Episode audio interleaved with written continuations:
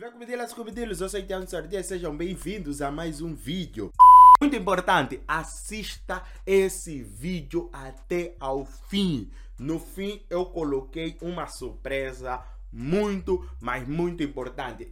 Ou se você quiser pode pular para ver o vídeo no fim, mas assista esse vídeo até ao fim. Deixe a tela, se inscreva no canal. É a única coisa que eu posso te pedir bem no princípio desse vídeo. Não temos muita coisa para se falar. Afinal, são poucas pessoas que param e assistem aqui até lá na hora que eu vou pedir as inscrições. Então deixe, se inscreva. Porque esse mês está tão acelerado, as coisas estão acontecendo de tal maneira que muita gente está acabar por se perder. As coisas estão fora do lugar, essa é a realidade. E já começando propriamente o objetivo desse vídeo para falar um bocado sobre a greve dos taxistas, que começou agora no último dia 10 do ano, último não, é o primeiro, né? Nesse primeiro dia 10 do ano, onde os taxistas paralisaram. As associações de taxistas a nível de Luanda resolveram parar de fazer o seu trabalho devido a algumas reclamações. Dentre as reclamações, falava-se muito sobre a separação na hora da decisão, quando o governo ia tomar medidas quanto ao transporte, aonde para taxistas era uma regra e para os transportes públicos, principalmente como autocarros, eram outras regras totalmente diferentes. Quando os taxistas tinham que transportar-se em 50%, o autocarro ia lotado. Essa é uma das reclamações que os taxistas têm feito. Dentre elas, há várias reclamações que essa classe tem estado a reclamar desde a legalização da profissão de taxistas até a outras reclamações que até o momento não houve nenhum deferimento. Um dia antes de começar-se essa paralisação, houve uma informação a nível do governo a dizer que os taxistas já poderiam utilizar ou usar 100% da sua capacidade durante o seu trabalho. Mas mesmo assim não foi suficiente para que os taxistas não paralisassem as suas atividades. E no dia 10 não táxi passava na estrada, todo mundo teve que virar escuteiro e andar longas distâncias a pé para ver se conseguisse pelo menos o apanhar autocarro que lá. Mas mesmo assim apanhado autocarro ou outros transportes. Em certas partes das vias, as pessoas invadiram as estradas,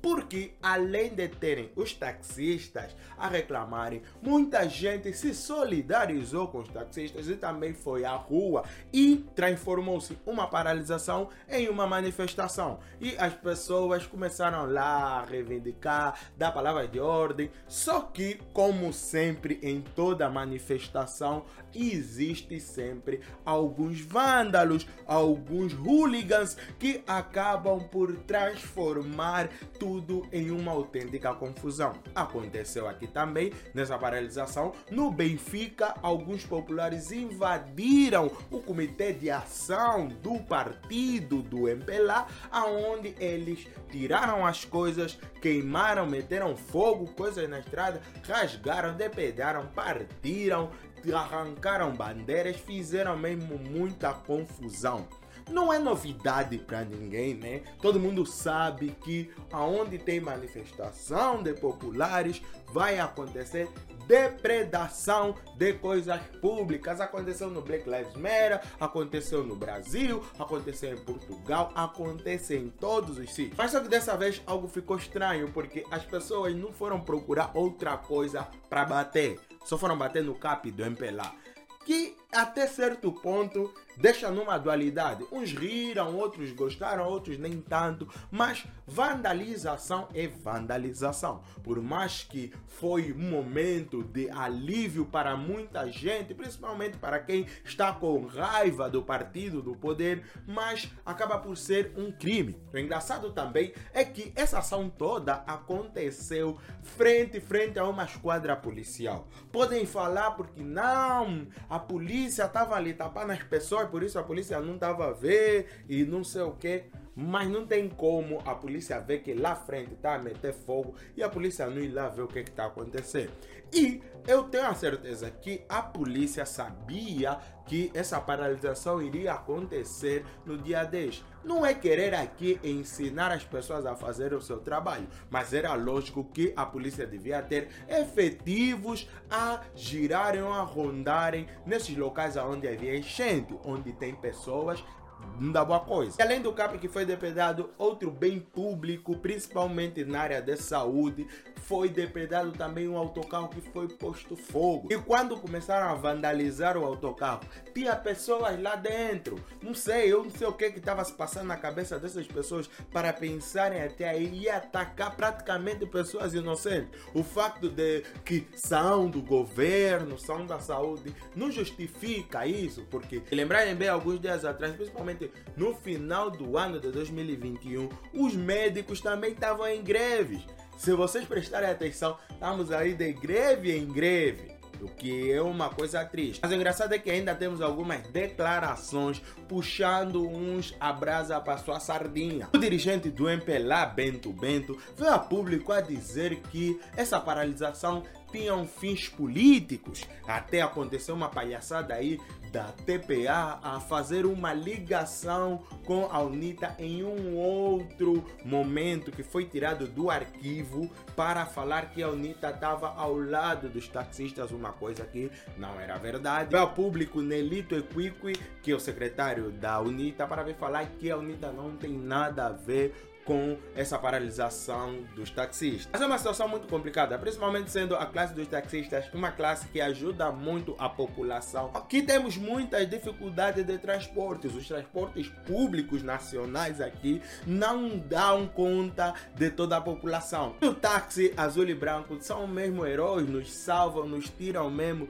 de um pânico rijo e assim uma necessidade do executivo prestar atenção a essa classe, dar melhores condições para que haja mudanças significativas. Já tem muitas reclamações, às vezes por causa de taxista se forma praça, por causa de taxista tem muito lixo nas paragens, por causa de taxista isso, por causa de taxista aquilo. Existe tem formas disso mudar para melhor. Então avance, então espera de quê? Mesmo assim o angolano gosta de demonstrar que não tem problema com nada nem com ninguém. Em momentos bem apreensivos, começo da paralisação, o angolano tira tempo para fazer brincadeira como essa que fizeram aqui nesse vídeo.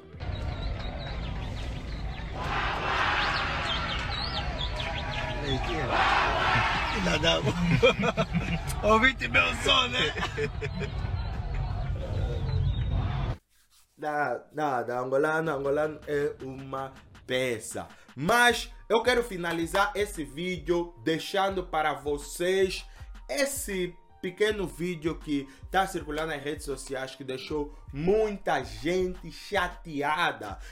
É importante dar um alerta de gatilho. Se você assistiu esse vídeo até aqui, Alerta de gatilho porque esse vídeo pode transmitir raiva, ódio e outros sentimentos não medicados que vão precisar que você vá ao médico para poder controlá-lo. Então, vai já descendo, se inscreva no canal, deixa o teu like e o vídeo é esse. Jovem, jovem, irmão, não percebeu o que disseste? Não percebo. Não percebeu o que disseste? Nós, como a juventude, vamos conseguir ter um plano de poder. Nós, pais, como não conseguiram, nós vamos conseguir a juventude. Mas por que que dizes isso? Hã? Então, mano, o não está a ver que está se passando. Está a fazer de maluco para me tirar para para a vida do lixo. Não percebi? Maluco para Mas você- você-